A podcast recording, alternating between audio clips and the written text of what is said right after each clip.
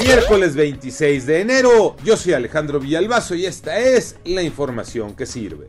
Muy abollada está la corona de la joya turística.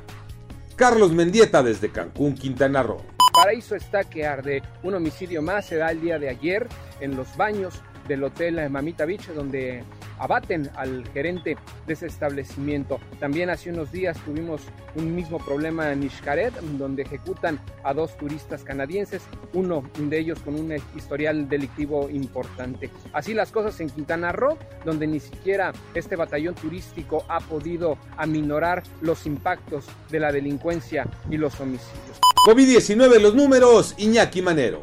Muchas gracias Alex. Volvieron a crecer los números de personas fallecidas. En 24 horas, la Secretaría de Salud reportó 475 personas muertas, lamentablemente. Llegamos a 303.776 personas fallecidas por la pandemia. Y los contagiados aumentaron 44.902 casos. El récord, el récord total de infectados alcanza 4.730.669 casos positivos. Para aquellas personas que están minimizando al Omicron, la Organización Mundial de la Salud asegura que esta variante sigue siendo un riesgo elevado para la población en el mundo. No hay que confiarse, a seguirse cuidando y a vacunarse.